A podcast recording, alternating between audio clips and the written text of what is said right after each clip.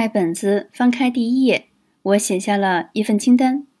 包含那些就算是不做，也不会对我有任何不良影响的行为：一、不必要的打开手机界面；二、不必要的购物；三、不必要的读书，因为不是所有书都是精品；四、不必要的填写表格；五、不必要的打电话；六、不必要的微信聊天儿；七、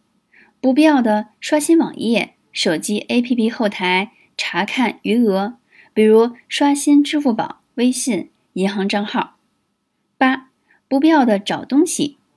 九、不必要的为一个决定做还是不做的纠结时间。这些让我们浪费掉的时间虽然很碎片，可如果整合在一起，就会发现还蛮多的。最后再送上一句话给自己，自问自答：你现在最需要做什么？